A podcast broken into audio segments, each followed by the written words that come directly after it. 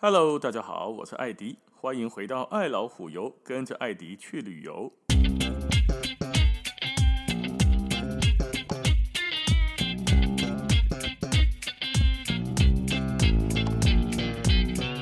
今天要来讲的呢，是全球铁道迷必搭的冰河列车。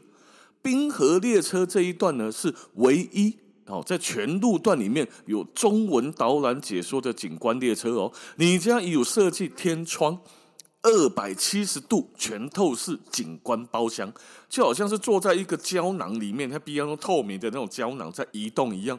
它跟黄金列车上次讲的全景观不同是怎样呢？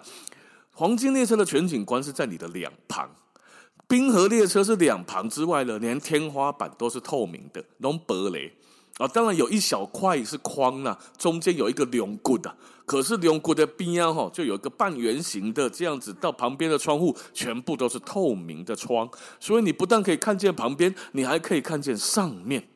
哦，这个是冰河列车非常特别的一个造型，所以全观景。那冰河列车的起訖站呢，是从滑雪圣地圣莫里兹圣莫里兹开始，一直开到非常非常有名的策马特。从圣莫里兹开到策马特，贯穿哦瑞士东部的克劳宾登州还有瓦莱州之间，把柏连尼纳峰跟马特洪峰的倒车会哦，这台车足厉害啊！全长大概三百公里哦，加等哦。好像从基隆开到高雄的感觉，对吧？可是它平均爱塞瓦固呢？爱塞瓦固你知道，平均时速只有三十多公里，细节都不高。三百公里，你爱沙瓦库从头到尾要开八个小时啊！贯穿两百九十一座桥梁，九十一条隧道，横向的贯穿阿尔卑斯山的山脉，八个小时的开法，普通火车都比它还要快。所以一个这样，一个叫全世界最慢的特快车，上班的快车，这个文法就是属于冲突。所以这一个火车上有一种冲突的美感，行不行呢？哦，所以它沿路会经过一些地方的圣莫里兹啦，到图西斯，到库尔，到迪森蒂斯，到安德马特，然后到策马特。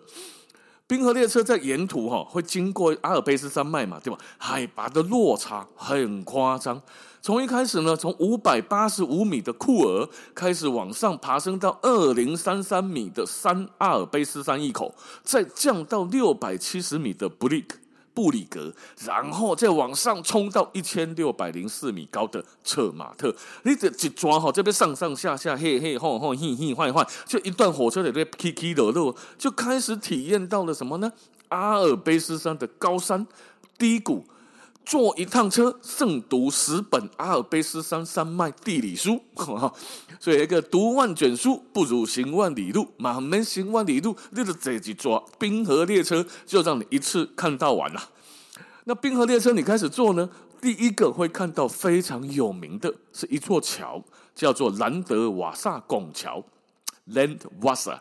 它是整座冰河列车，不是整座整段啊，这个冰河列车行程当中呢，最具代表性的一道桥。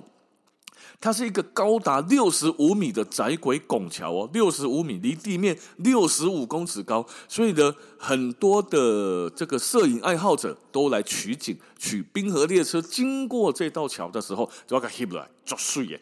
但是它。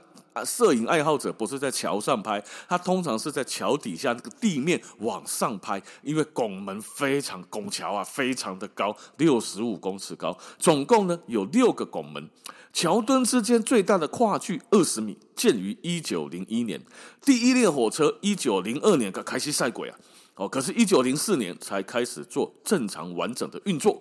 这一座超过一百年了，对吧？这座拱桥一百年的拱桥也被列为世界遗产，很多铁道迷把它说为世界最美的火车高架桥。那这个冰河列车呢？策马特跟圣莫里兹哈冷兵是对开，就早上从策马特出发，下午大概哦早上八点五十二分策马特出发，下午四点三十八分抵达圣莫里兹。那什么位置开出去呢？早上九点十五分，下午五点十分抵达策马特。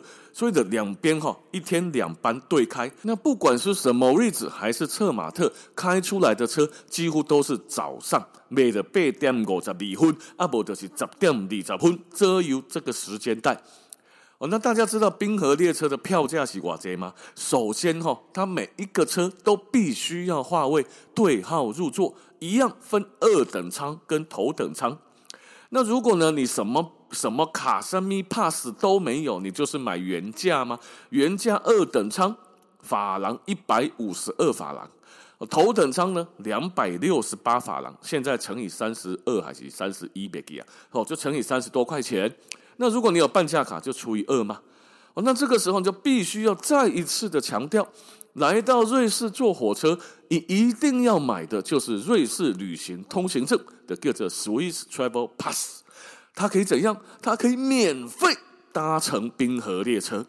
可是呢，它必须要呃，考淘到购对号入座，强制定位，所以定位费要付，大概是二十三到四十多块钱之间。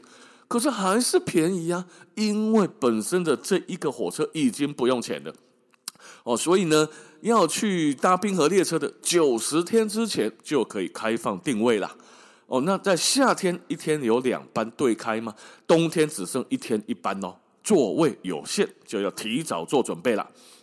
那这个二等舱跟头等舱跟其他的呢都一样，透明天窗全景观包厢，二等头等龙屋，头等舱三排座位，二等舱两排。好，所以头等舱呢，位置比较好坐，走道也比较宽广，而且座位吼它大它舒适。二等舱就稍微挤了一点点。那假设你是两人出游，那你又不想跟其他游客住戏并桌，因为不是刚好这一个两个人的位置哈，对面两个就不会坐人哦，不哦，四个人哈，两个人两人面对面，他是卖座位的，所以有可能你坐在这两个位置上，你的对面坐两个陌生人。那假设你不想跟其他人并桌或是陌生人的话，你两人同游可以什么？可以考虑头等，头等就是一跟二的配置吗。那个一呢，就是面对面的哦，有两个位置面对面的，在这一边靠窗户，你的旁边没有人。哦，那也建议，假设你要点餐的话，陶多贡啊？你面对面中间有个桌子嘛，你要在上面吃饭，就比较推荐你订头等舱，因为你就两两就自己坐在一起，就自己吃自己的饭的，没干了搞这会啊。哦，那为什么要订餐有餐？刚刚说的要开多久？开八个小时啊！早上九点多十点出发，下午五六点才到，中间难道不吃饭不会饿吗？会呀！所以呢，你第一个选择当然是买东西上来自己带着吃，第二个选择就是订火车上面的餐食。一般来说，我们在买票的时候就会顺便把这个餐给预约好，那就会有一张预约的预约单。上火车之后，服务人员会来跟你核对。哎，你有订餐哦？啊，你订的是什么餐？这样的跟你核对好，没问题。时间到了，等 A 站要开始开车，开到快中午的时候，他就开始上餐了。这一道餐呢，差不多是四十三块到四十五块法郎之间，台币差不多一千多块钱呢。有汤，有主菜，有甜点，三到四。在列车上面用餐，价钱当然是高的，可是是一种体验呢。像我吃过的餐。它的汤呢，大概就是起司浓汤，还不错喝。主餐呢，通常是米饭配胡萝卜、香料烩牛肉之类的。火车上的餐点哈，我跟他妈行飞机餐呐。理工哈，它要快速供应，美味度上面多少就会扣分嘛。加上外国的饮食通常不是偏咸就是偏硬的点，好不好吃很看个人的感受。可是呢，坐在窗户旁边看着美景，边吃边看边享受，这种阿尔卑斯山上面的情怀无价，所以这是一种体验。我个人建议呢，在坐这个冰河列车，不妨哦就订个餐，除非你只坐中间一小段。那边吃边看风景呢，其实最大的问题不是餐好不好吃，而是什么？而是哈，它是一个全景大型观景窗。这个大型观景窗在吃饭的时候会造成什么问题呢？我们知道这个大型的观景窗它的好处是啥呢？美呀，插窗户啊，插的又亮，整个窗户看起来又大，风景就跟小窗户完全不同，很有特色吗？对不对？但是我们在吃饭的时候，通常是什么？是中午啊！中午在全世界都一样，全世界最热的岛是什么岛？套丁岛。好，冷笑话了哈。所以在瑞士也是一样的，中午用餐的时候，太阳正大。刚刚说的全景观景窗，两百七十度，你的旁边是窗户之外，你的头顶也是玻璃窗啊。它只有一个棱骨在中间，旁边也是玻璃窗。玻璃窗在中午太阳正在你正上方的时候，会有什么问题？热啊！太阳在你的头顶上直射，根本作热。所以你中午的时候边吃饭边头上就顶着个大太阳，感觉呢就特别的晒。所以呢，大到很晒的时候，这个时候车厢里面你就会看到一个其他国家看不到的一个奇景。奇景就是什么呢？有一些亚洲的婆婆妈妈们，我们不要说是哪一国的了哈。婆婆妈妈们呢，在车厢里面很快的把饭吃完之后，干嘛？撑伞。你就在车厢里面看到有很多人呢，在车厢里面因为太阳大而撑阳伞。人家在外面海边撑伞，我们呢在火车里面撑伞，偶尔呢会看到一些老外在那边偷拍这些大妈。Oh my God，实在是太特别了！坐火车里面居然还在撑阳伞啊！不过这是个人习惯呢。哦，有些人呢不是怕热，就是不爱晒太阳。这个这个是，一白遮三丑嘛，晒太阳会晒黑呀。我们之前呢还碰过旅行团呢，曾经有个投诉。投诉什么呢？投诉说旅行社安排的这个火车呢，实在太偷工减料了，居然连个屋顶都没有，害他呢一路都在晒太阳，晒得非常的难过。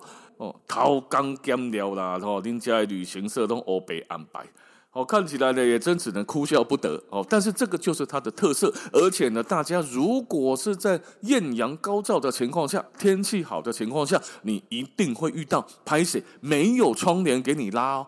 哦，在里面就只能戴墨镜，或者是戴着帽子晒太阳、看风景啊。那刚刚说它是全中文导览啊，只供全中文呐、啊，它是有很多语言导览，可是全段呢，你都有中文可以选择。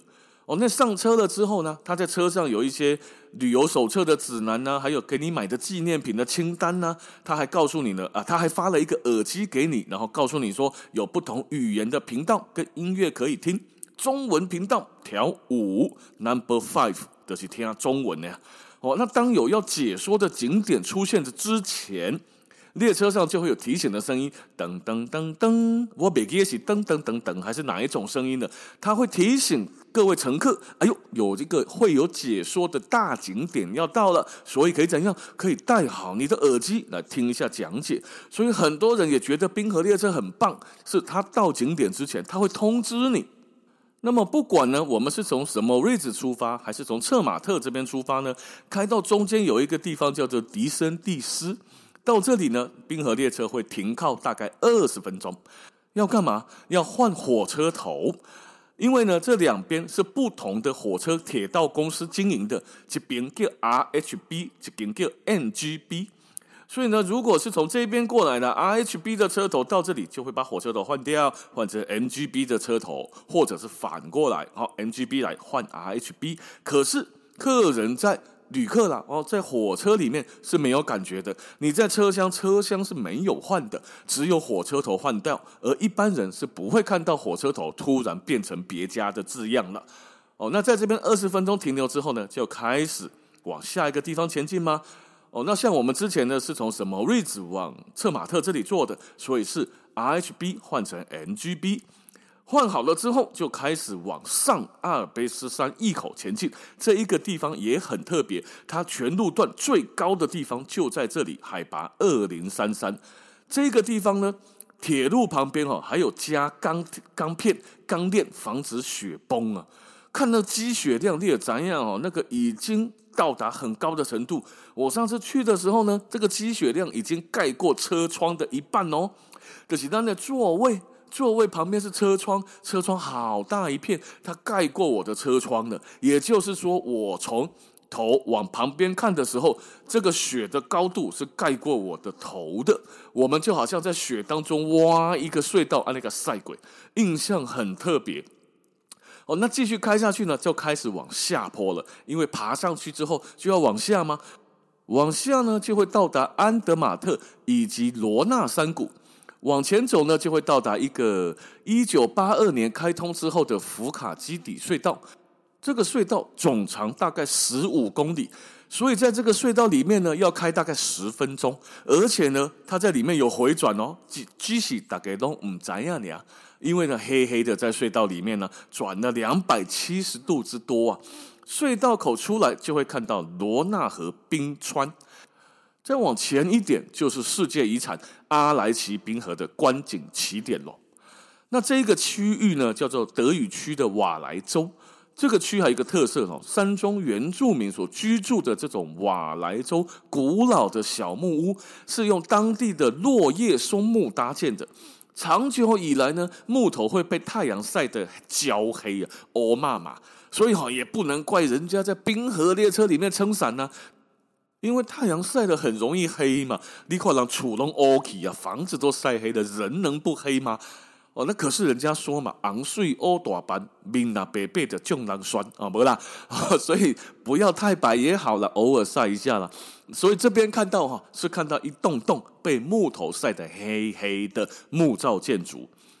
那冰河列车再往前开呢，就开始爬坡喽。刚刚说上坡又下坡，下坡到六百五十八公尺高的地方，又开始往上快速爬升，爬升到一千六百三十一公尺高的策马特。那在这边呢，也是列车当中全程啊陡峭度最有感的一段，所以诞生了冰河列车上面一个非常经典的纪念品，叫做歪歪的酒杯。这种酒杯哦，上面跟大家的一般的酒杯都一样，可是它的底部，它的脚呢，嘎这歪歪，所以这一个的酒杯放在桌面上的时候，它整个酒杯的杯体是倾斜的。为什么呢？因为这一段有一个很斜的上坡要爬。我们的杯子如果放在桌上，爬一个斜坡，里面的酒体或者是什么都那个液体，不就就会满到另外一边而满出来吗？所以这个酒酒杯哦，放着斜斜的。它放在桌上的时候，酒杯里面的液体斜没有关系，因为它酒杯本身是斜的，斜斜就抵消掉了，酒杯里面的东西就不会洒出来了。所以这个设计呢，就非常的巧妙，刚好跟坡度做平衡。哦，那这个呢，这个杯子也有得买，冰河列车上面的纪念品手册上就有。可是呢，如果想要买这个杯子啊，我建议上去的时候就赶快买，因为很多人都抢着买，只有这里有在卖，是一个非常受欢迎的纪念品。那再往前继续走呢，抵达策马特之前，解说的那个声音就会告诉你说，看外面，你就会看到非常知名的马特洪峰。